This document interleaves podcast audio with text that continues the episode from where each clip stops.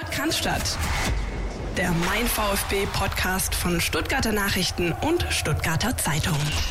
Ovo je 120. epizoda našeg podcastata i ja vam svima želim dobar dan. Dobar dan. Dobar dan. Dobar dan, das meine äh, werten Zuhörer war serbokroatisch und das hat einen guten Grund, denn in dieser Folge, der 120. Folge unseres Podcasts ist nicht nur der Pavlic da und auch der Philipp Meisel. Ich grüße dich, Philipp. Grüße, Servus. Sondern wir haben einen äh, sehr kompetenten Gesprächspartner und wir freuen uns wahnsinnig, dass wir heute quatschen können mit dem ehemaligen Profi des VfB Stuttgart, Zdravko Kuzmanovic. Hallo Kuz, grüß dich. Hallo, Servus. Ähm, und wir haben natürlich ein buntes äh, Programm und, und äh, ein ganzes Portfolio an Themen, das wir natürlich durchgehen werden. Wir werden natürlich vor allem mal erstmal über unseren Gast sprechen, äh, und ähm, ja, fragen wir, wie es ihm geht, wie denn der Weg so war, noch so einen Blick auf das große Ganze ein bisschen wagen, ähm, wie sich denn der Fußball so in den vergangenen zehn Jahren entwickelt hat, äh, als ähm, unser heutiger Gast auch beim VfB äh, gespielt hat. Ähm, dann gibt es äh, frische News vom Transfermarkt, es gibt Personalien, es, ich sage nur Holger Bartstuber, ich sage nur Lilian Eckloff. Das werden wir alles im Blick behalten, genauso wie unseren NLZ Newsflash jede Woche und ähm, schauen so ein bisschen, was sich sonst noch tut in der Vorbereitung des VfB Stuttgart. Testspiele ja, Testspiele nein, Gegner ja, Gegner nein. Das gucken wir uns an, Philipp, ne? Richtig, aber zuerst mal möchte ich wissen, was macht eigentlich Kuss? Wie geht's dir? Ja, mir geht's hervorragend, also gut. Ich bin jetzt wieder hier in Stuttgart mit der Familie und äh, wir genießen momentan die freie Zeit und äh, ja, bin viel mit äh, Freunden, äh, Freunden unterwegs, wir gehen viel essen und äh, wirklich genieße jetzt momentan die, die freie Zeit, wo ich habe und äh, es geht mir momentan sehr gut. Ja. Wir dürfen ja verraten, dass äh, sozusagen die Tatsache, dass du wieder hier in Stuttgart bist, ähm, über unseren Kollegen Marco Schumacher äh, zustande gekommen ist, der dich beim Kick äh, getroffen hat, beim, beim Fußballspiel. Ähm, wie, wie kommst du hier zurecht? Wie ist so dein, dein, ja, dein, dein Zugang zum, zum Fußballkick? Kommst du viel auf den Kickplatz? Ja, ich spiele momentan viel auf dem Platz. Also es ist so, es war so Zufall, dass ich da durch meinen Berater und Freund Milan Katschat zu, diese, zu diesem Kick gekommen bin. Also die haben mich gefragt, ob ich mal am Montag mit den Amateuren ein bisschen spielen kommen würde. Ich habe natürlich gesagt, ja, warum nicht? Ich habe Zeit und es macht mir Spaß. Ich liebe ja den Fußball und äh, so bin ich dazu gekommen. Also es war eine interessante Sache. Jetzt bin ich habe da schon zwei, dreimal mitgekickt. Da ist auch der Kevin Kurani. Dann äh, gibt es auch andere Spieler und äh, ja, es macht Spaß. Also so mit den alten Jungs ein bisschen zu kicken tut gut. Wie oft, äh, wenn du die Kollegen triffst, äh, unterhält man sich so über die, die früheren Zeiten beim VfB und über das, was so früher passiert ist und was gerade so passiert? Ja, eigentlich fast nonstop. Also wir reden fast täglich darüber. Also wir reden über den VfB, über meine Zuhörer, wie es war, wo ich da war, wo ich auch andere Mannschaften gespielt habe. Und äh, ja, es gibt halt viel zu erzählen, weil es äh, eine lange lange Zeit äh, und äh, ich habe auch lange gespielt und äh, ja, es macht auch ab und zu Spaß, wenn man den Jungs da ein bisschen äh, erzählen kann, wie es war und äh, wie man es selber miterlebt hat, das ist natürlich top. Du spielst schon, selber gerade gesagt, ziemlich lange Fußball. Wie hat sich denn in den letzten zehn Jahren verändert? Das Business, der Sport, das Spiel? Ja, das Business hat sich sehr verändert. Also vor allem am Anfang äh, hat es weniger Geld im Umlauf gehabt oder wenn man die Transfers gemacht hat, waren die Transfers früher äh, mit 5, 6, 7 Millionen schon sehr, sehr teuer. Heute darf man sagen, wenn jeder ein bisschen normal kicken kann und vielleicht ein, zwei Tore in der Saison schießt, dass die Transfermarke schon bei 10, 15 Millionen sind. Und man redet ja auch schon darüber, wenn, wenn einer eine gute Saison hat. Äh, ich lese da viel äh, mit drei Toren, vier Assists oder so und sagt man, eine hervorragende Saison mit 30 Spielen, dann wird er irgendwie gehandelt von 20 Millionen. Was ich natürlich nicht nachvollziehbar kann, weil Früher war das ein bisschen anders. Da hat man natürlich mit, äh, wenn man eine, eine, Saison mit drei, vier Toren gehabt hat, äh, hat man gesagt, ja, ist nicht gerade so eine gute Saison. Aber das hat sich viel verändert und äh, man sieht es, dass halt jetzt viele Mannschaften mit Geld rumgeworfen haben, weil die haben da unglaubliche Transfer gemacht, wo, wo ich ab und zu gedacht habe, das ist unmöglich, aber so ist halt die Realität. Und äh, das hat sich da viel verändert. Und, äh, und man setzt jetzt auch wenn man so jetzt das Globale anschaut, man setzt fast nur noch auf die Jungen, weil man da halt den Profit im Fußball sieht, wenn ein Junger mit 19 Jahren zum Beispiel jetzt auch zu VfB kommt und er eine gute Saison spielt, dann versucht man ihn gleich zu verkaufen für 20, 30 Millionen. Das ist momentan heutzutage halt der Fußball. Ist das das, was du auch wahrnimmst, dass es im, im Business Fußball eigentlich ähm, mittlerweile mehr darum geht, Spieler gewinnbringend weiter zu verkaufen, als möglicherweise sozusagen den Spieler im Verein aufzubauen, für den Verein aufzubauen, dass da nur noch das. Achse wächst? Nur noch das. Also wenn man jetzt sieht, äh, ich kenne nicht mehr so viele Spieler oder äh, wo ich jetzt sehe, dass die die Treue halten. Also es geht nur noch ums Geld. Also da, wie sagt man das? Äh, man setzt halt auf die Jungen, die Jungen kommen, man versucht einen Durchschnittsspieler zu holen, der dann man hofft, dass er explodiert und dann für viel Geld verkaufen kann. Wenn es nicht klappt, dann hat man halt noch andere junge Spieler und äh, das hat sich jetzt in den Jahren sehr, sehr viel verändert und äh, ich finde es ein bisschen schade, weil ich denke immer noch, dass es, äh, dass es einen Mix braucht durch erfahrene und junge Spieler, weil es ist halt schwer zu bestehen, wenn du in einer Bundesliga oder Serie A spielst, nur mit jungen Spielern, aber äh, die Tendenz geht halt mehr auf das, dass man nur noch mit, äh, mit jungen Spielern äh, weitermachen will und halt den großen Profit, das große Geld. Jede Mannschaft hat große Ausgaben und die wollen halt das große Geld machen und äh, das ist halt momentan, glaube ich, im Vordergrund. Glaubst du, die allgemeine globale Situation durch die Pandemie wird daran was ändern? Also weniger Geld im Markt beispielsweise? Gut, ich rede immer so, die großen Mannschaften, die werden immer die großen Transfers machen, weil äh, da gibt es immer einen Markt für die Top-Spieler, den Markt für den Top-Spieler wird es immer geben. Die Durchschnittsspieler und die bisschen schlechten Spieler, die werden das zu spüren bekommen, weil äh, die großen Mannschaften werden kein großes Risiko mehr gehen. Ich glaube jetzt nicht, dass jemand jetzt einfach 10 Millionen für einen Transfer macht, dass dann, ob das klappt, ja, nein, weil ich gehe davon aus, dass viele Mannschaften auch verschuldet sind nach dieser, äh, dieser Sache, was jetzt da passiert ist und äh, dass viele sicher Zeit brauchen, wieder um sich zu erholen. Aber man wird sehen. Ich glaube, dass sicher nicht mehr so, so einfach 10, 15 Millionen für ein Spiel ausgegeben werden. Das war vor einem Jahr noch anders, aber ich glaube, jetzt hat sich schon geändert. Das Spiel selbst, du bist äh, lange, lange schon dabei, ähm, hast viel an diesen Entwicklungen am eigenen Körper miterlebt, mitgestaltet, auch in den Clubs, in denen du gespielt hast. Ähm, hättest du dir beispielsweise vorstellen können, dass vor zehn, also vor zehn Jahren vorstellen können, dass das Spiel jetzt so ist, beispielsweise im Athletikbereich, ja, wo, wo eine enorme Steigerung stattgefunden hat? Ja, physisch hat es natürlich eine Riesensteigerung gegeben. Also heutzutage jeder kann laufen, jeder ist physisch parat, jeder ist zweikampfstark und so was der moderne Fußball halt heute ist. Also das wird verlangt und das muss man auch bringen. Und äh, es hat eine riesen Veränderung gegeben von zehn Jahren oder jetzt. Tempo ist größer, äh, höher, es geht schneller, man spielt auch schneller, aber es ist ja auch das Interessante am Fußball. Also ich finde es super, ich finde es gut, weil äh, die Mannschaften sind bereit, die Mannschaften müssen an ihre Grenzen gehen und äh, das zeigt ja zum Beispiel auch gestern Leipzig gegen Paris.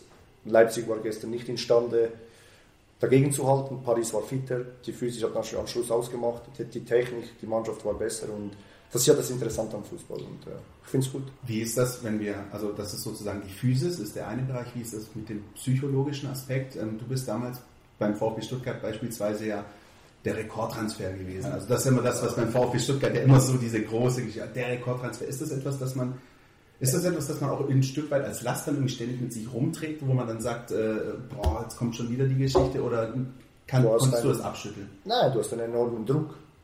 Und äh, seien wir mal ehrlich, damals wo ich war, waren die Erhöhungen viel größer als jetzt. Also jetzt ist man zufrieden, wenn man die Klasse erhält und man redet nie von Europa oder nicht. Wir haben damals UEFA Cup gespielt. Da hat, das hat niemanden interessiert. Die haben bis in den UEFA Cup gekommen, da kamen 15.000 Zuschauer, war, niemand wollte Spiele anschauen gehen, weil alle Champions League wollten uns Champions League spielen sehen. Wenn wir auf den fünften Platz gekommen sind für UEFA Cup, äh, haben sie gesagt, die Saisonziele sind okay, nichts Besonderes. Das hat sich jetzt halt bei Stuttgart auch viel geändert. Jetzt sind sie zufrieden, wenn man nicht absteigt und man sagt, ja, wir hoffen, dass wir da uns etablieren können.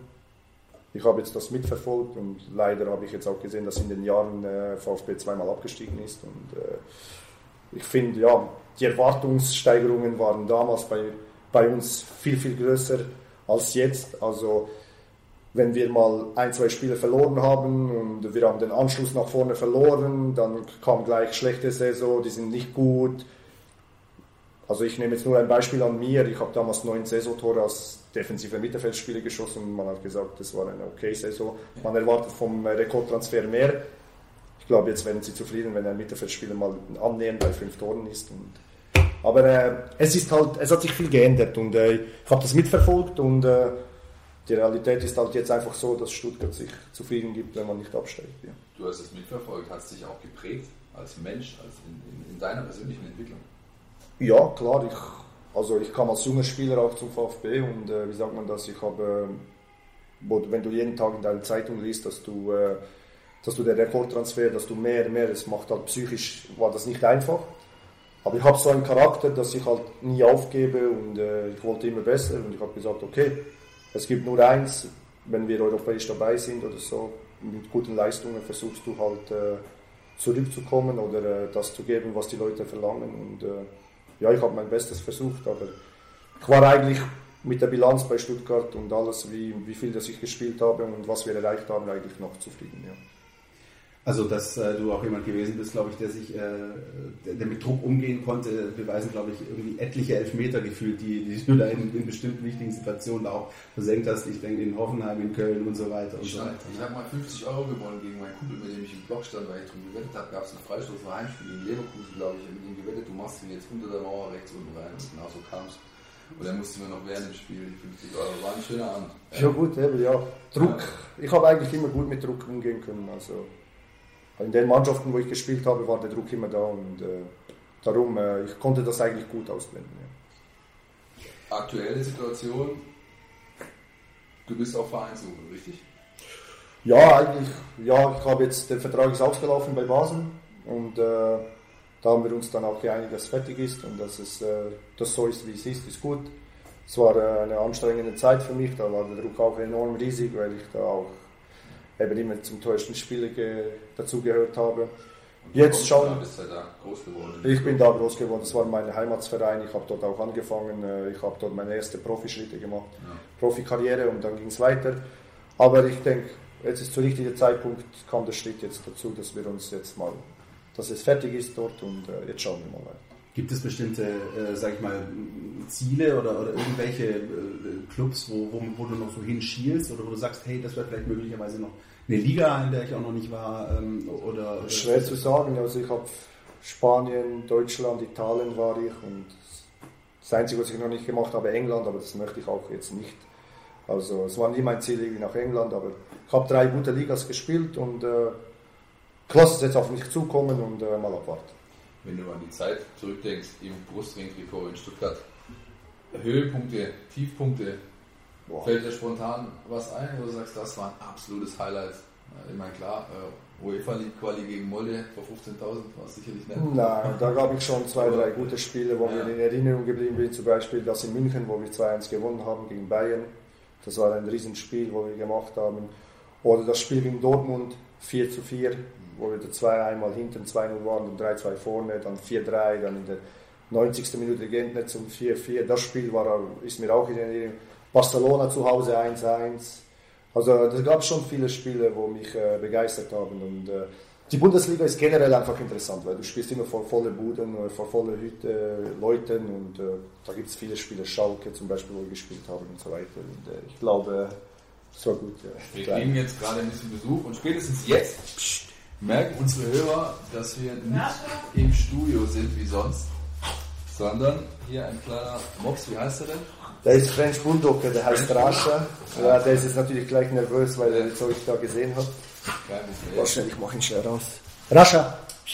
Ja, das sind ähm, tierische Highlights, die wir, glaube ich, Philipp vermehrt und haben in letzter Zeit irgendwie so auch eine eigene Hundekategorie ab sofort in dem Podcast. Er braucht auch negative Sachen. Ja. Also das negative Spiel war natürlich, wo wir zu Hause gegen ähm, Hannover da 2-0 geführt haben und dann noch in, in einer Halbzeit vier Tore kassiert haben. Vierte Zeit, das werde ich auch nicht mehr vergessen. Was auch sehr, sehr negativ für uns war, was mir in Stuttgart geblieben ist, ich habe etwas fünf Trainers, ja. fünf Trainer gehabt. Also das, das ist als Spieler ist das mühsam, weil jedes Mal eine neue Philosophie kommt und dann äh, kam damals, wo Bubble war, dann kam der Groß, dann kam der Keller, dann kam Labadia. Also in dieser kurzen Zeit von dreieinhalb Jahren vier Trainers zu haben, das, das war natürlich negativ, weil du dich immer umstellen musst. Jeder Trainer hat seine eigene Philosophie und das ist nicht einfach als Spieler. Und äh, das sind die negativen Sachen, wo ich da mitbekommen habe. Sagen auch nicht wenige, dass das tatsächlich ein Problem des Clubs ist. Diese vielen Wechsel, diese hohe Fluktuation.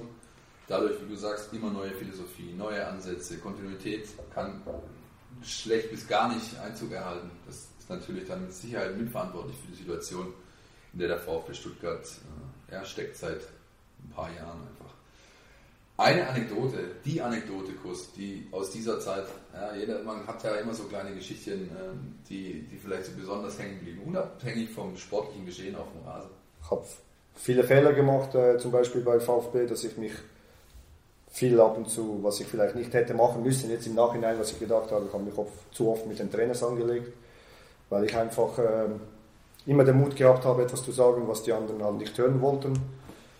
Weil wenn wir halt 1-0 verlieren und sie, dann höre ich von, von einem Trainer, dass wir trotzdem gut gespielt haben, wenn wir 1-0 verloren, dann bin ich der Erste, der sagt, das war scheiße, wie willst du da, wie wollen wir das aufbauen? Also ich habe mich oft, zu oft vielleicht auch mit ein paar Mitspielen gestritten, weil ich einfach im Training oder auch im Spiel einfach gewinnen wollte.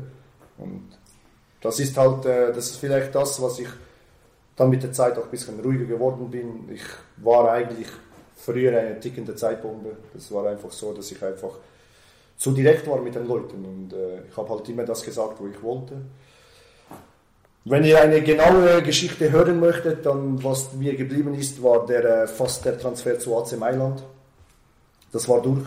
Äh, der äh, Sportdirektor, äh, der Präsident, äh, der Sportdirektor Breide kam damals mit dem Flieger nach Stuttgart und äh, die haben eine Offerte gemacht und äh, wir waren eigentlich, halt noch eineinhalb Jahre Vertrag.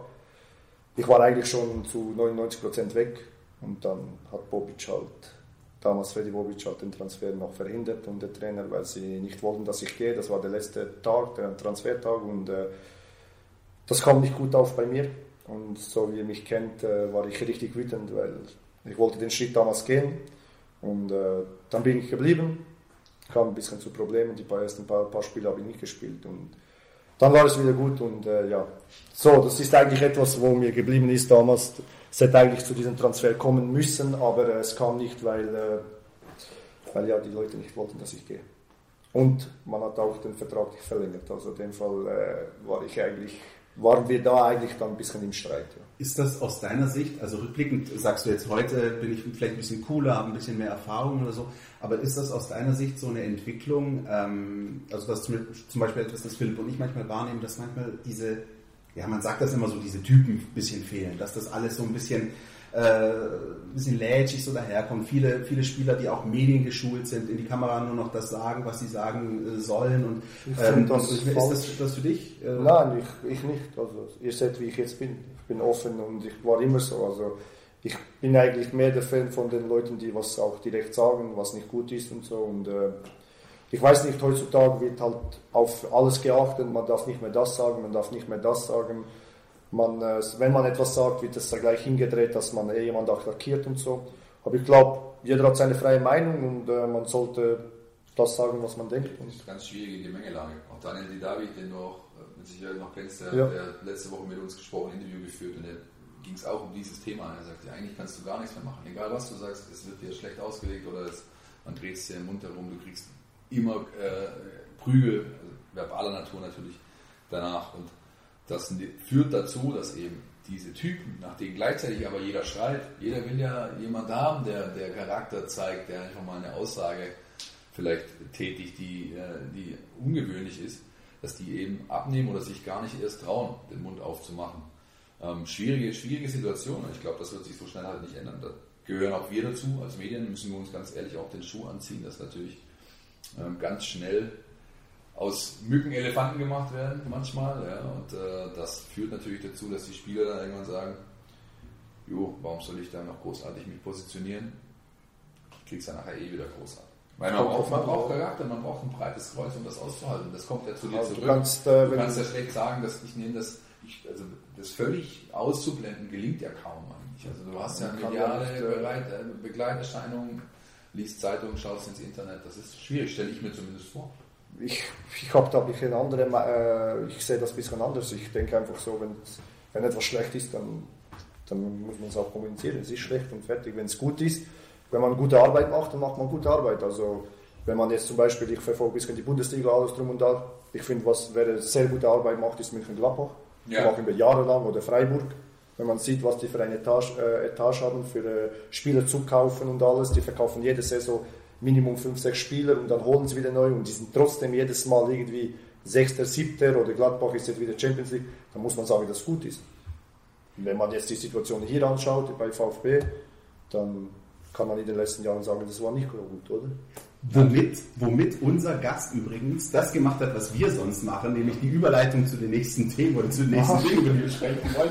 Äh, äh, kurz, wir wollten dich nämlich fragen, wie du denn die Bundesliga äh, siehst, also auch in der Entwicklung seit der Zeit, in der du beim VfB warst, ähm, generell. Also du sagst, es gibt Vereine, die machen ihren Job gut, Vereine, die machen ihren Job vielleicht weniger gut. Wie, wie nimmst du denn die Bundesliga ähm, generell wahr und, und, und die Entwicklung? Ja, gut, es ist, ja. gut, äh, ist immer noch ein, gut, ein sehr gutes Niveau und äh, man spielt guten Fußball. Also wenn man jetzt sieht, dass zwei Mannschaften der, äh, im Halbfinale der Champions League waren, also Bayern und Leipzig. Leipzig ist jetzt leider ausgeschieden, aber Bayern kommt, für meine Meinung her, kommt ja ins, ins Finale. Dann ist das eine gute Entwicklung. Also Europa League waren ja auch noch ein paar dabei, aber die sind jetzt auch raus, rausgeflogen, oder? Aber äh, mir gefällt einfach, wenn ich sehe ein paar Mannschaften, wie die arbeiten. Also wie ich jetzt vorher gesagt habe, Gladbach, Freiburg oder andere Mannschaften, die sehr gut in Bayern müssen wir nicht dazu. Bayern spielt hier seine eigene Liga. Also für mich sind die einfach hochaus Favorit jedes Jahr, um den Titel zu gewinnen. Aber Dortmund spielt ja auch hervorragenden Fußball. Wie siehst du das äh, mit Blick auf, sage ich mal so, diese hm, Top 6, also die Mannschaften, die so in den Europapokal kommen? Also die Tendenz ist ja, dass das in den letzten Jahren fast immer dieselben sind. Ist für dich der Eindruck so, dass diese Schere ein bisschen zwischen den erfolgreichen oder den wohlhabenden Vereinen, äh, sag ich mal, den Spitzen 6, äh, Bayern, Dortmund, Leipzig, Gladbach, Leverkusen, ähm, dass die anderen Mannschaften das schwer haben, da ranzukommen, dass zum Beispiel jemand, der, ich meine, ich will gar nicht mehr darüber reden, dass man als Aufsteiger irgendwie so weit hochkommt, das nicht, aber dass es schwer ist für die anderen Mannschaften, da in diese Phalanx da von diesen Spitzenmannschaften reinzukommen, oder siehst du die äh, Möglichkeit in der Bundesliga noch? Warum nicht, aber äh, das heißt ja auch nur Gutes für die Mannschaften, die immer da vorne stehen, also die machen ja was Gutes, oder, weil Bayern ist nicht ohne Grund immer Erster, Dortmund ist nicht ohne Grund immer in der Champions League. Äh, Gladbach ist äh, jahrelang immer auf einem guten Niveau, oder? Äh, jetzt haben sie wieder Champions League erreicht und alles.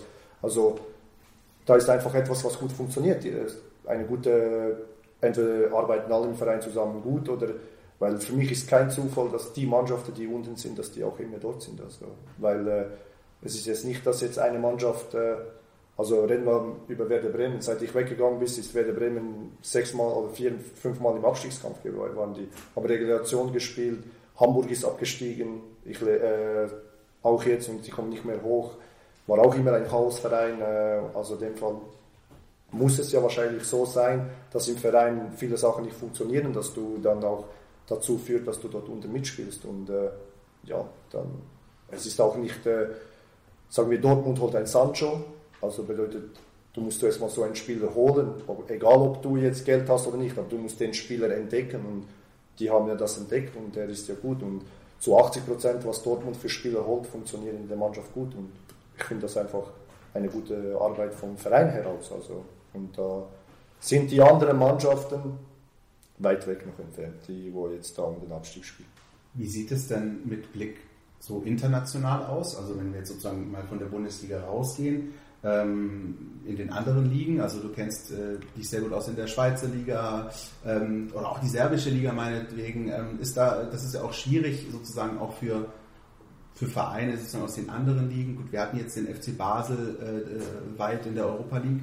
Ähm, aber wie siehst du das sozusagen mit Blick auf diese Big Five Ligen im Vergleich zu kleineren Ligen? Gibt es da für dich irgendwie? Selben, ja. das müssen wir nicht reden. Also, ja. Die haben gar keine Chance. Also, ja. also wenn die ja ab und zu in die Gruppe kommen und nur die Quali schaffen, ist das schon eine, eine historischer Moment. Also Basel in der Schweiz äh, hat jetzt diese Kom äh, Kampagne sehr gut gespielt, aber für die Zukunft äh, sehe ich sie auch wieder weit weg. Also, weil es fehlt halt, es, äh, es fehlt halt, du kannst nicht die Spieler holen, die du vielleicht möchtest. Und jetzt vor allem nach der Corona-Zeit. Also es wird jetzt mega mega schwer noch für die kleineren Mannschaften irgendeine Überraschung zu, zu machen. Also, ja. Ist das auch vielleicht äh, zurückzuführen auf die mangelnde Konkurrenz in den eigenen Ligen? Ein FC Basel spielt in der Schweiz außer äh, Bern vielleicht äh, ohne Konkurrenz in ja. Serbien, Partisan äh, und äh, Roter Stern, dann wird es eng. In Dynamo, äh, in Dynamo sage ich schon, in Dynamo gibt es Zagreb, nein, in Kroatien gibt es äh, Dynamo und Hajduk mit Abstrichen und dann ist auch Feierabend. Ja, du hast quasi nie im Ligabetrieb diese richtigen Crunch-Time-Spiele. Die, und die helfen dir als Mannschaft einen Bewusstsein dafür zu entwickeln. Jetzt ist Europa League, jetzt geht's ab, jetzt hast du hier wirklich einen harten Gegner vor der Brust, jetzt musst du liefern. Ja, und ich glaube, dass das, oder ich kann mir zumindest vorstellen, dass das mit eine Rolle spielt, dass diesen Clubs, die Celtic, in Schottland ist dasselbe, die gewinnen ja alles, äh, die können mit der A-Jugend dahin fahren und gewinnen es immer noch. Und, und dann hast du halt aber diese Konkurrenzsituation nicht in der Liga und dadurch bist du international vielleicht auch nicht unbedingt so Das kann man sich so vorstellen, dass jede die Mannschaft, wo in den top kleinen Ligas die ersten zwei sind, dass die hier um den Abstieg spielen würden. Also ganz ja. einfach. Ja. Wenn die jedes Wochenende dieses Spielrhythmus in der Bundesliga hätten, die können vielleicht mal eine Überraschung machen, also zwei, drei Spiele, aber wenn man 36 Spiele hat und die gesamte Saison nimmt, würden all die Mannschaften, wo ihr jetzt gesagt habt, mit Dynamo, mit Roter Stern, mit Partisan, mit Basel, mit Young Boys, die werden alle im unteren Drittel. Also da oben haben die nichts zu suchen. Also das ist einfach die Realität. Und äh, als Basel zum Beispiel damals, wo wir gespielt haben, kannst du mal in, in einem Spiel eine Überraschung machen. Aber wenn dann wirklich eine stärkere Mannschaft kommt, dann ist der Unterschied riesig. Ja. Oben nichts mehr zu suchen, ist mein Stichwort. Das hat aktuell auch Holger Bartstuber, über den müssen wir natürlich sprechen, weil es viele unserer Hörer interessiert. Den hat man sozusagen degradiert, hat ihn zur zweiten Mannschaft beim VfB geschickt, hat ihm schon vor einem halben Jahr natürlich gesagt, dass man sportlich nicht mit ihm plant mehr in der ersten, äh, in der ersten Mannschaft. Jetzt ist es so, dass man eben unmissverständlich ihm klar macht, Junge, such dir einen Verein, bis zum 5. Oktober hast du noch Zeit. Da würde mich einfach kurz deine Spielerperspektive interessieren. Du hast, äh, du hast das vielleicht schon mal am eigenen Leib erlebt, aber zumindest auch mal in, in den Vereinen, wo du gespielt hast, vielleicht hast du mal einen Kollegen so erwischt, ist das gängig? Muss man als Profi damit umgehen können, dass das so ist, dass so entschieden wird von, von, vom Club? Oder ist das, sagen wir mal, nicht unbedingt die allerfeinste englische Art? Nein, ich habe das selber an mir auch erlebt. Also, das ist ganz einfach. Äh, solange das die Transferperiode ist, wenn dich ein Verein loshaben will, äh, dann schicken sie dich in die zweite Mannschaft. Das ist das einzige Signal, was heißt, Junge, wie gesagt such dir einen neuen Verein. Jetzt kannst du als Spieler, musst du selber mit dir klarkommen, machst du diese schwere Periode durch, dann bist du ein, eineinhalb Monate in der zweiten Mannschaft. Wenn du dann aber keinen Verein findest, dann denke ich, dass der Verein nochmal auf, auf Badstube zukommt und die werden dann eine Lösung finden, weil sein großes Gehalt oder sein Gehalt ist ja unrealistisch in der zweiten Mannschaft äh, zu bezahlen, weil das wäre ja für ihn, äh, ich sage, für den Verein wäre das nicht intelligent, äh, für den Spieler sowieso nicht. Also denke ich, dann wird man wahrscheinlich Gespräche führen, entweder integriert man ihn dann wieder in die erste Mannschaft, weil es gibt zwei Möglichkeiten. Ein Spieler schaut so, er wartet die Saison ab. Wenn der Saisonstart in die Hose geht, ist der Barstuber wieder aktuell. Wenn der Saisonstart gut verläuft, wird man den Barstuber nicht brauchen. Also denke ich, dass er in einer Position ist, wenn er nur noch ein Jahr Vertrag ist, kann er entweder sagen, ich warte ab, er wird weiter trainieren, wird sich fit halten und wartet die ersten Spiele ab. In einer Mannschaft wie Stuttgart kann das gut funktionieren, weil man geht nicht davon aus, dass Stuttgart mit den ersten zehn Spielen zehn Siegen einfahren wird, weil ich denke nicht, dass das möglich hat sich in den letzten zehn Jahren nicht behauptet. Also denke ich nicht, dass so wird. Also bedeutet, dass er jetzt einfach mit sich selber klarkommen muss, was er will.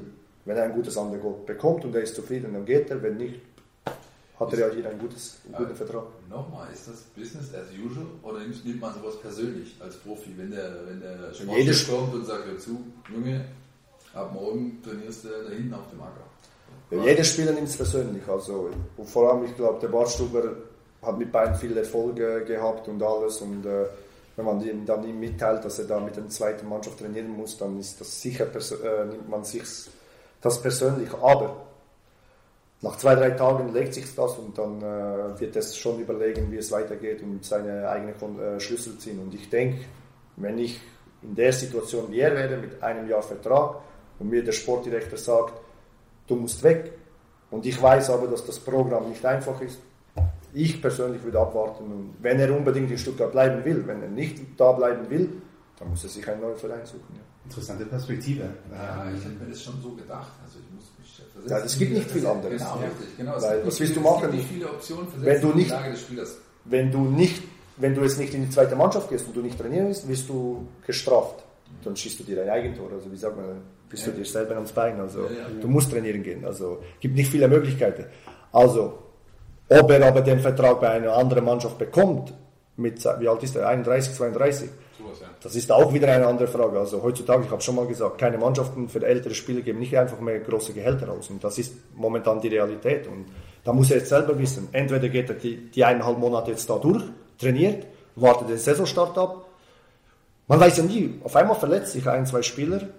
Was ist da? Aber dann ist das Problem vom Verein, musst du dann dem Spieler klar machen, dass wir dich wieder brauchen. Und das ist dann die schwere Situation. Und auch der Öffentlichkeit, nicht nur dem Spieler. Du musst, natürlich musst du erst den Spieler dazu bekommen, zu sagen, Holger, komm, lass uns nochmal versuchen, aber du musst das Ganze auch der Öffentlichkeit verkaufen. Ja, hast entweder- jetzt gesagt, es sind rein sportliche Gründe, äh, dass er, dass er da in diese zweite Mannschaft muss. Das heißt, du disqualifizierst ihn sportlich, er kann nicht mehr mithalten. Das sagst du. Dann kannst du nicht nach du eineinhalb halt Monaten wieder eineinhalb sagen, zwei Monate später kommt, du Holger, scheiße, wir haben drei Verletzte in der Abwehr, wir bräuchten dich dann doch nochmal. Das äh, wird nicht einfach werden. Und, und jeder, der sich aber an die vergangene Saison beim VfB Stuttgart erinnert, äh, Auftakt Zweitligasaison, ich weiß nicht, ob ihr es noch wisst, aber ihr da draußen bestimmt, äh, erster Spieltag gegen Hannover 96, äh, die Innenverteidigung, Kaminski schnell mit Kreuzbandriss raus, dann wurde äh, Avuja eingewechselt, Bartschuber hat sich weiter schön warm gemacht draußen, dann hat Avuja aber im, äh, äh, in der Endphase des Spiels eine gelb-rote Karte kassiert, war plötzlich auch gesperrt. Wer hat am zweiten Spieltag in Heidenheim gespielt? Holger. Bartstuber. Darum sag ich- Wer hat ein Tor gemacht in Heidenheim?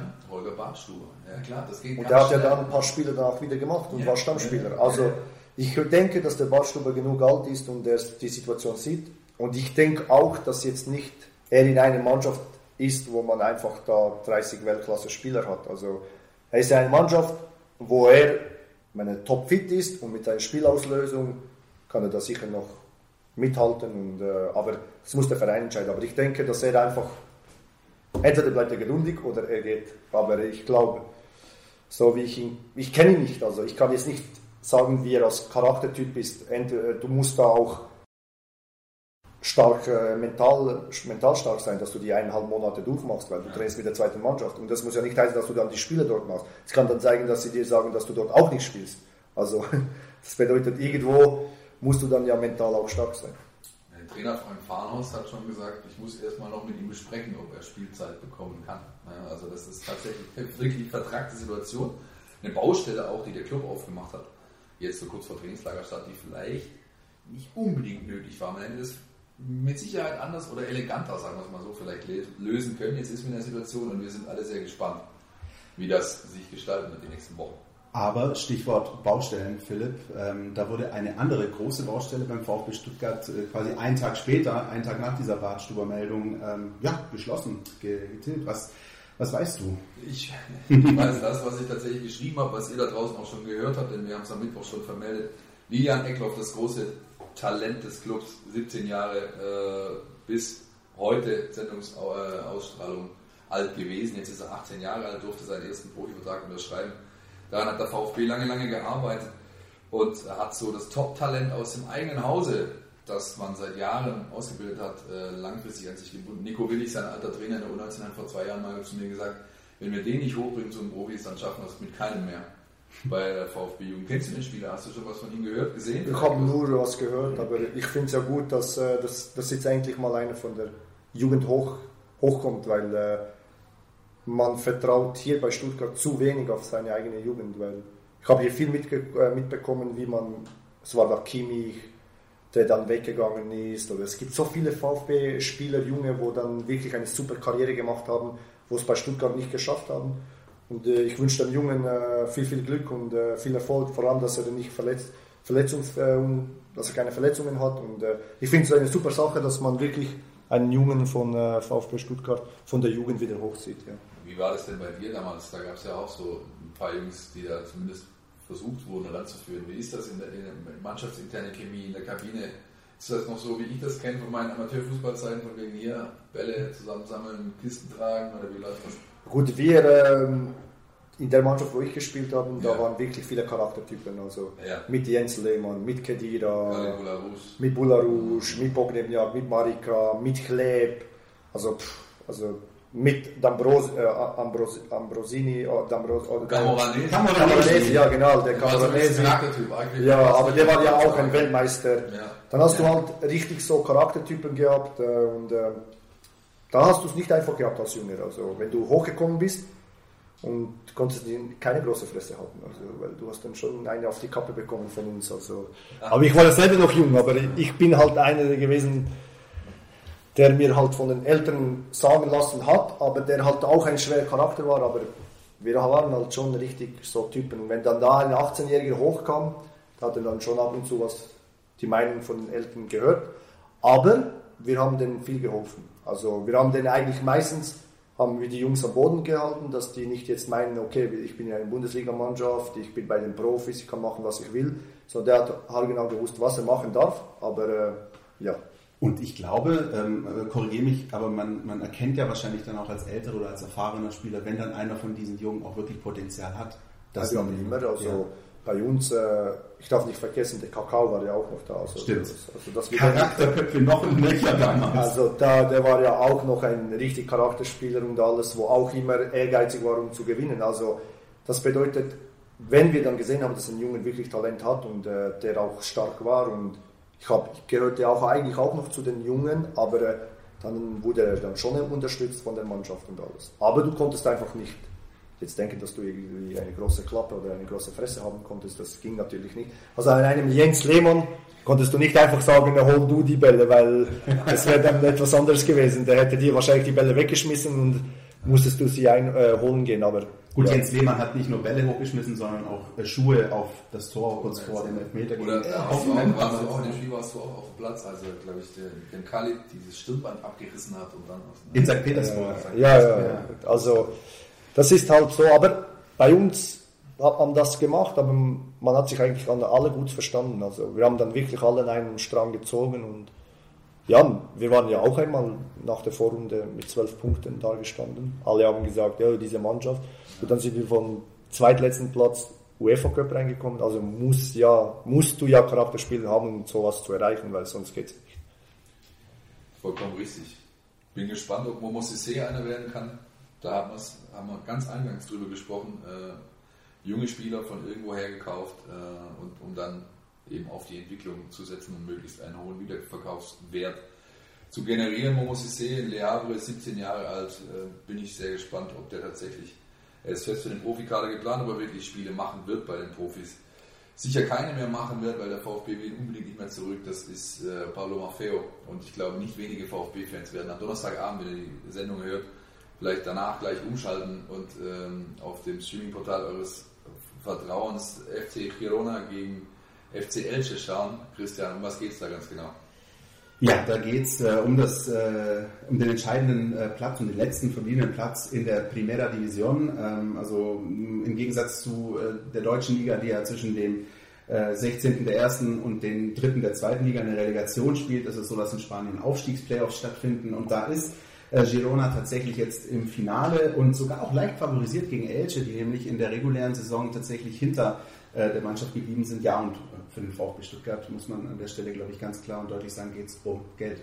Da geht es um Geld, richtig, denn wenn Girona aufsteigen sollte, dann, zieh, dann ist eine Kaufoption fällig. Die müssen den äh, Kollegen Maffeo dann fest verpflichten und so kommen immerhin 5 Millionen von den 1, 9,5 bis 10, die man für ihn ausgegeben hat, wieder rein und der Schaden ist halbwegs repariert. Das Einzige, das wir jetzt noch klären müssen oder vielleicht klären lassen von unseren Hörern, ist, sagt man jetzt eigentlich Girona oder sagt man Girona? Und da bitten wir um eure Zuschrift. Genau, genau, genau. Antwortet uns einfach in den, in den sozialen Netzwerken entsprechend. Wir sind sehr gespannt. Gerne auch per Sound natürlich. Ihr könnt das ja äh, unfallfrei einsprechen. Jetzt aber hören wir kurz den Jingle. NLZ News. Neues von den Nachwuchsmannschaften. Unser NLZ News Flash Kurs. Wir haben eigentlich gerade schon so ein bisschen drüber gesprochen. Nachwuchsarbeit vom VfB Stuttgart ist immer ein fester Bestandteil unserer unserer Sendung. Ich will gar nicht so sehr auf die, den Stand der Vorbereitung U21, 19, 17 eingehen. Da ist noch viel Bewegung, viel Arbeit auch. Äh, die Saisonstarts stehen äh, Mitte, Ende September an, nee, Anfang äh, Mitte September an. Was ich gern wissen wollen würde von dir, Kuss auch, weil du natürlich das aus, aus erster Hand erzählen kannst. Du bist Jugendspieler in einem großen Club, der Orientation ist ein traditionsreicher Club, wie der VfB, wie der FC Basel auch, ja, die in ihrem, in ihrem Land, in ihrer Hemisphäre, in ihrem Wirkungskreis eine große Tradition haben. Auf was kommt es da an? als junger Nachwuchsspieler, Teenager vielleicht noch, was brauchst du wirklich, um dann diesen Sprung zu packen? Neben natürlich dem Trainer, der auf dich setzt und so weiter, ja. das ist selbstverständlich, aber diese, diese Eigen, äh, die Eigenleistung, die du bringen musst, außer natürlich gut kicken zu können, auch das ist logisch, aber was, auf was, was kommt es an? Der Wille. Ja. Der Wille und auf viele Sachen zu verzichten, was du in der Jugend halt viel verzichten musst. Also du musst äh, dir im Klaren sein, schon als Junge, dass du die Partys vergessen kannst, was deine, deine Freunde machen am Freitag, Samstag, Sonntag oder wenn die rausgehen. Auf das musst du verzichten und äh, der Wille, der Wille, wenn du den, wirklich den richtigen Willen hast, dann kannst du es schaffen. Also Talent und alles, das muss ja alles dazu gehören, wie, wie ihr gesagt habt, aber äh, der Wille, der Wille ist halt äh, das Wichtigste. Kann man es in Prozente dann ausdrücken? Also ich habe auch schon mit, mit ehemaligen Kickern gesprochen, Profi-Kickern, die gesagt haben, weil ich war kein überragender Fußballer, technisch vielleicht nicht so brillant und äh, aber bei mir war es halt auch der, selbe gesagt, auch der Wille und die sagten teilweise, also ähm, das macht deutlich über 50 Prozent bis fast 70 aus. Das sage ich auch, ja. Das ist so, weil äh, Talent alleine reicht heutzutage nicht mehr. Also ich, ich war halt eine, bei mir, ich kann persönlich von mir erzählen, was ich war, ich, ich habe immer an meine Stärke geglaubt. Also ich habe immer meinen Kopf gehabt und äh, ich wusste, was ich will und äh, konnte mir viele reinreden. Es gibt auch schon in der, in der Jugend, wo Trainer nicht auf mich gestanden ist, aber der kam an mir nicht vorbei, weil ich einfach dann den Willen hatte und ich war einfach stärker als der andere. Und ob du dann eingewechselt wurdest und dann den Unterschied gemacht hast oder von Anfang an gespielt hast, bei mir hat ja wirklich fast nur der Wille gezählt. Gab es so eine Art Mentor, irgendjemand, der da aus dieser Zeit, wo du gesagt hast, der hat mich irgendwie beeinflusst stark, der hat mich, der hat mich weitergebracht, ob es jetzt ein Trainer war, ein Betreuer, vielleicht eine Privatperson? Gut, hm, mein Vater hat mich am Anfang, ganz am Anfang, wo ich jung war, war natürlich mein Vater, der war voll dahinter wegen dem Fußball. Aber nachher, wo ich in die erste Mannschaft kam, weil ich sicher den ersten Schritt verdanken kann, der mich halt dann als, als eigentlich nicht bekannter für junge Spieler war der groß, weil der hat eigentlich nur auf erfahrene Spieler gesetzt und wo ich dann den Vertrag äh, unterschrieben habe, haben alle gesagt, uff, das wird fast unmöglich, weil da spielen fast nur alle 25-Jährigen. Er hat auf mich vollgesetzt, also ich war Stammspieler direkt und äh, der hat mir viel geholfen. Dann der, mein Berater und mein Freund Milan Katschner, der hat mir viel geholfen in der Karriere, vor allem bei der mentalen Stärke und äh, der war halt in den schwierigen Momenten, weil du als Fußballer viel Dummheiten machst. Das ist einfach so, das muss man sagen. Also es gibt keinen Fußballer, der eine Karriere durchmacht, der keinen Blödsinn macht. Und da war ich auch dabei, also ich habe auch viel Blödsinn gemacht. Und da hat er mir viel geholfen, eben der Berater. Und, äh, der, er, ist halt Berater, er war Berater, aber durch das ist er mein bester Freund geworden und äh, die, die Person, die ich am meisten vertraut habe. Und äh, ja, das sind halt wenige, aber gute für mich. Du hast gerade Christian Groß angesprochen, äh, der also auch eine wichtige Person äh, in deiner Entwicklung war. Ähm, wie ist das denn? Gibt es dann so bestimmte, auch besondere Beziehungen zwischen Spielern und Trainern? Ähm, wie, anders gefragt, wie hast du denn dann reagiert, als Christian Groß dann plötzlich nach Stuttgart gekommen ist? Ist, dann, ist es dann so ein großes Wiedersehen, wo man dann weiß zwar, was einen erwartet, oder, oder wie, wie, nimmt man das denn auch emotional wahr, so ein, so ein Laufweg? Gut, ich wusste es ja schon ein bisschen. Also ja.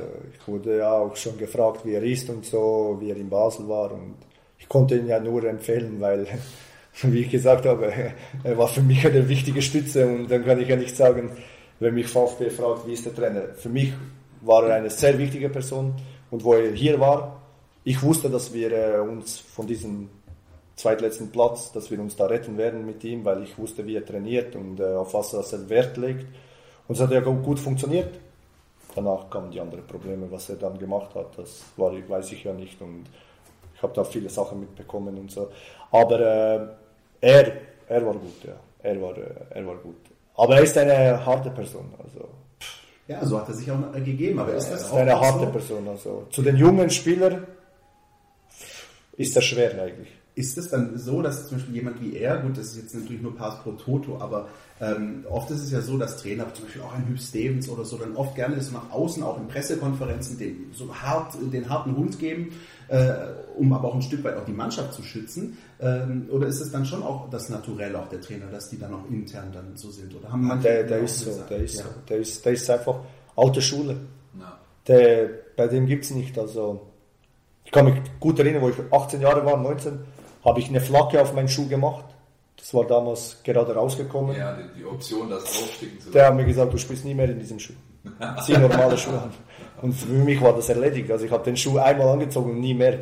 Also schau, ich will dich nicht nehmen. Also er war alte Schule und alte Charakter und ja. Funktioniert das heute noch? Also gibt es heute, Nein. meine Typen gibt es ja heute noch, aber, aber sie sind nie mehr allzu sehr in, viel in, in Trainerposition. Die Jungen Felix können gar nicht mehr- also die Jugend verändert sich ja. Kannst du die Ich sage so sag euch jetzt euch ganz ehrlich, die Jugend können das gar nicht mehr im Kopf mithalten. Also die können gar nicht mehr so einen Trainer haben.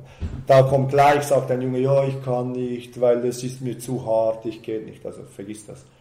Fußball hat sich da komplett verändert. Also da gibt es keine Läufe mehr, wo du 50 Mal über 100 Meter hin und her sprinten musst und dann weiter trainieren musst. Das gibt es nicht mehr. Oder Straftraining, habt ihr schon zuletzt mal Straftraining gehört, wo wir ein Spiel verloren haben, mussten wir zwei Stunden laufen gehen und äh, nach dem Spiel am nächsten Tag, wo du kaputt bist. Also die Jungs kennen das gar nicht mehr. Das ist die neue Generation. Das behaupte ich.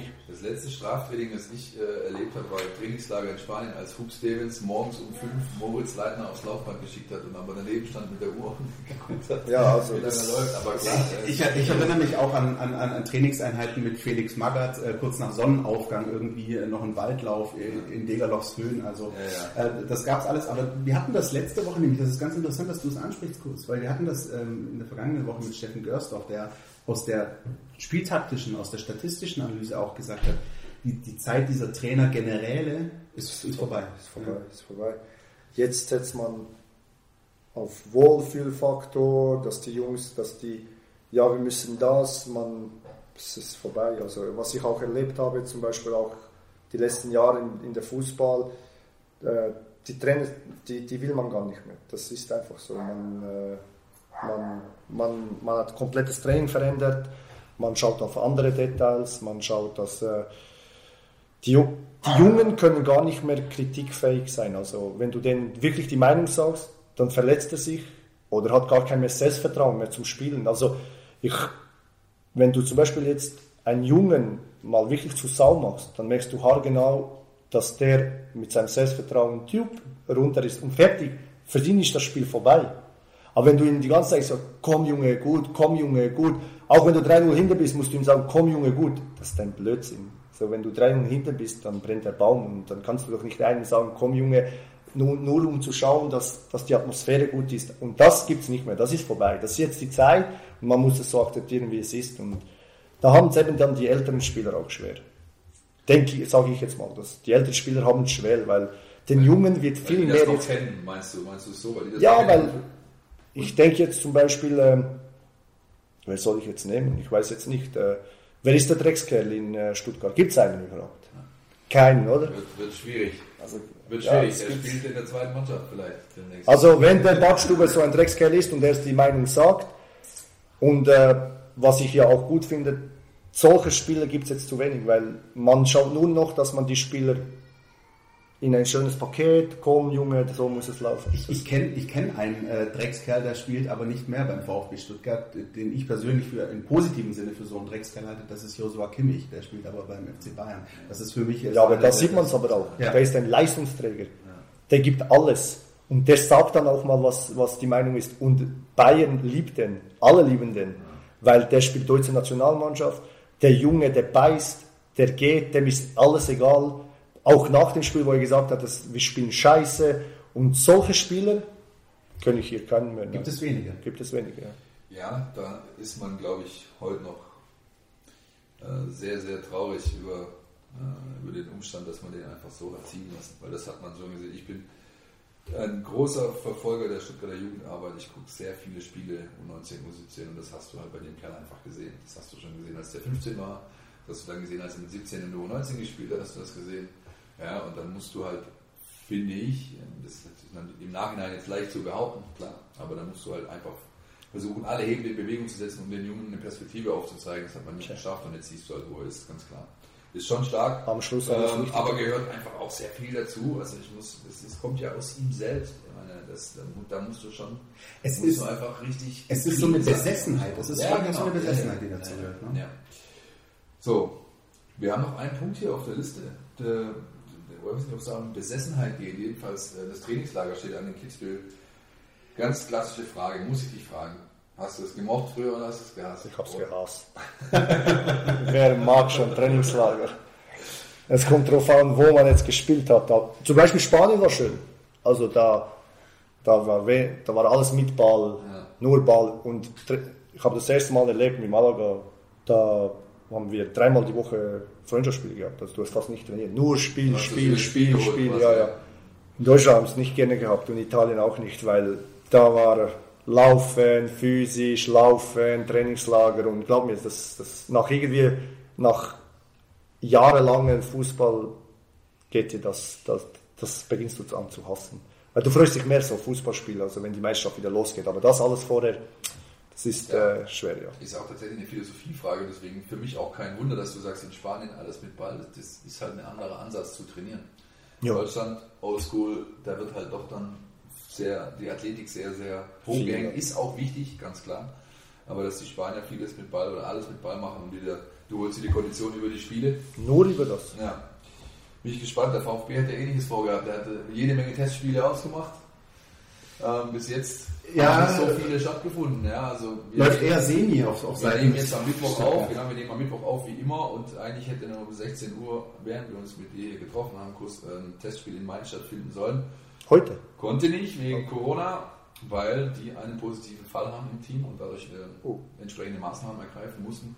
Und an diesem Samstag, äh, wenn ich mich dann schon aus Kitzbühel melde, wenn der VfB ins Trainingslager aufsteht, ist um 18 Uhr ein Spiel gegen den FC Liverpool angesetzt für den VfB. Hier? Nein, in Kitzbühel. In, schade. In, äh, Sonst hätte man vorbeifahren können. Ich wäre vorbeigefahren, vorbeigefahren, Hättest du ja. auf dein Moped gehockt, wärst du rumgefahren. Nee, ähm, das ist tatsächlich in, in Kitzbühel und äh, soll dort bis jetzt ist der Status quo so stattfinden, auch wenn es im Umfeld des FC Liverpool äh, Betreuer offensichtlich gibt, der auch positiv getestet wurde. Warten wir es mal ab, ob das wirklich so stattfindet. Wie immer ähm, seid ihr da bei uns auf dem Laufenden Stuttgarter Nachrichten.de und in der App Mein VfB. Wir halten euch auf dem Laufenden rund um die Testspiele gegen den FC Liverpool, äh, wenn es dann stattfinden sollte. Aber, und das, äh, Philipp, müssen wir auch natürlich unbedingt ansprechen, denn der VfB Stuttgart nimmt teil am Heldencup. Jetzt kommt Christian, Christians Highlight, da freut er sich schon die ganze Woche drauf. Äh, ja, also so, ich, ich versuche es völlig, ich versuche es natürlich völlig umschweife, ohne Umschweife. Ich habe hier auf meinem, auf meinem Zettelchen stehen Heldencup, äh, Gedankenstrich, die Champions League des kleinen Mannes. Ja, ja. Ähm, kurz zusammengefasst, ein Viererturnier, das der VfB Stuttgart bestreitet, ähm, mitspielen gegen den Hamburger SV, äh, gegen Arminia Bielefeld.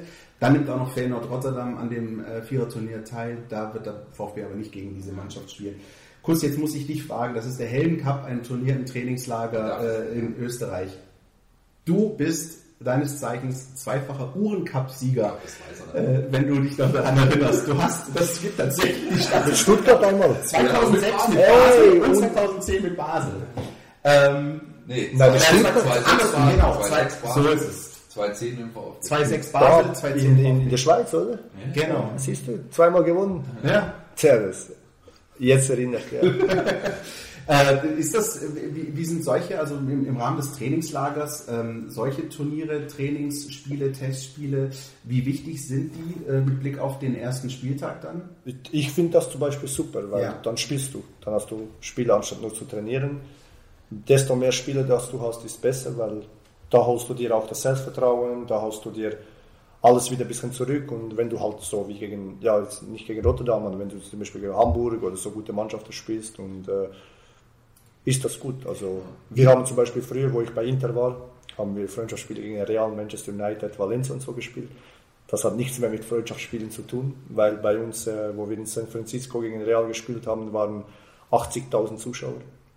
Das kannst du nicht mehr als Freundschaftsspiel sehen. Also da musst du 100% geben, weil wenn du da reingehst, ja, heute habe ich keinen Bock oder so, dann kann es mal scheinen, dass du eine, eine Klatsche bekommst. Aber ich habe es zum Beispiel gerne gehabt, wenn man viele Freundschaftsspiele gehabt hat, weil so findest du zu deinem Rhythmus und dann, wenn dann der erste Spieltag kommt, bist du besser darauf vorbereitet, als wenn du nur trainierst. Da haben solche Testspiele dann vor, vor so einer Kulisse haben dann schon gar nichts mehr mit Testspiel zu tun. Nein, da nein, schon nein, viel sagt er ja, das ne? vorstellen. Ähm, Da das ist ja dann, je nachdem, wo sie damals gespielt haben in den USA, ist auch die Population oder die, Ja, sag ich mal, die ethnische Minderheit der italienischstämmigen Amerikaner relativ hoch, dann sind da halt, da ist dann die Hölle los. Da war, da war gegen Real Madrid 80.000 Wahnsinn. und wo wir gegen Juve gespielt haben, waren es 60.000. Also das ist Ja, unglaublich. Da kannst du auch nicht zurückziehen, das geht nicht. Wie sehr nimmst du denn, also macht, spielt das für dich eine Rolle? Beispielsweise der VfB spielt jetzt gegen Arminia Bielefeld, was ja dann ähm, aller Voraussicht nach ein direkter Konkurrent sein wird um den Klassenhalt. Ist das, spielt das eine Rolle, dass man jetzt schon gegen die ein Testspiel macht?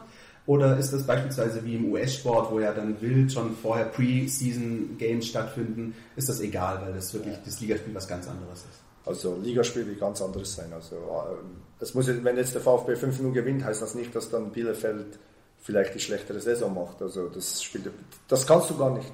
Weil es kommt darauf an, mit welcher Mannschaft du spielst. Viele Spieler werden getestet.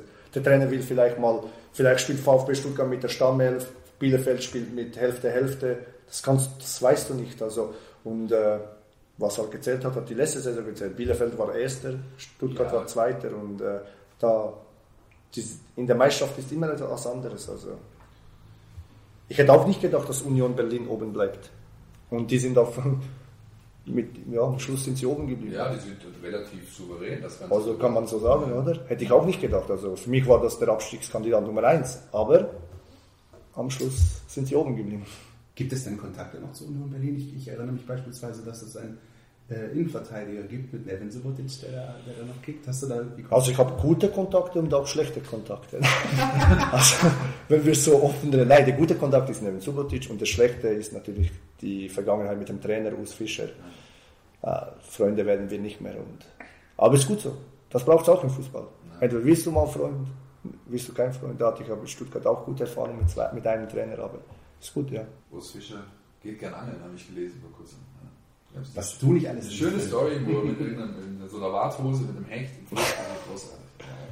Gut, eine Sache noch, bevor wir einen Jingle erfahren. Und zwar am Samstag steht der VfB-Pokalgegner fest. Der DFB-Pokalgegner. Hansa Rostock wartet im Finale auf. Christian, das ist jetzt mein Merk, deswegen also am äh, kommenden Samstag um 16.45 Uhr im Rostocker Ostseestadion. Das Finale im Landespokal Mecklenburg-Vorpommern zwischen, Philipp, du hast es gerade gesagt, Hansa Rostock und meinem persönlichen Lieblingsvereinsnamen, dem Torgelower FC Greif. Stark. Das ist ein Oberligist aus Mecklenburg, äh, der vermutlich eher keine Chance haben wird, aber wir werden es beobachten. Man kann es auch live sogar in der AD-Konferenz sehen. So sieht's aus und die Zeichen stehen schon eindeutig in diese Richtung, dass der VfB zum dritten Mal in Folge in der ersten DFB-Pokalrunde an die Ostsee reist, um gegen Hansa Rostock versuchen. Es steht ja 1 zu 1 in den Duellen, ne? einmal verloren, einmal weitergekommen.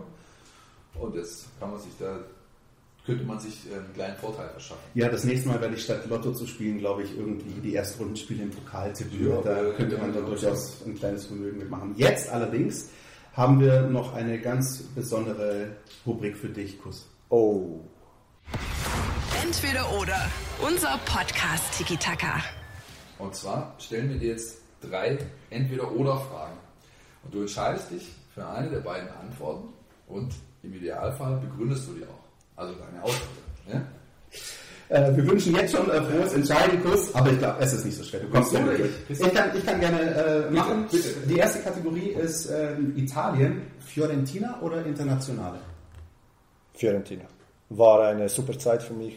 War der erste Schritt nach Italien und äh, in die Serie A, in die große Serie A. Und äh, wir haben mit Fiorentina eine super erfolgreiche Zeit gehabt, haben sogar Champions League gespielt.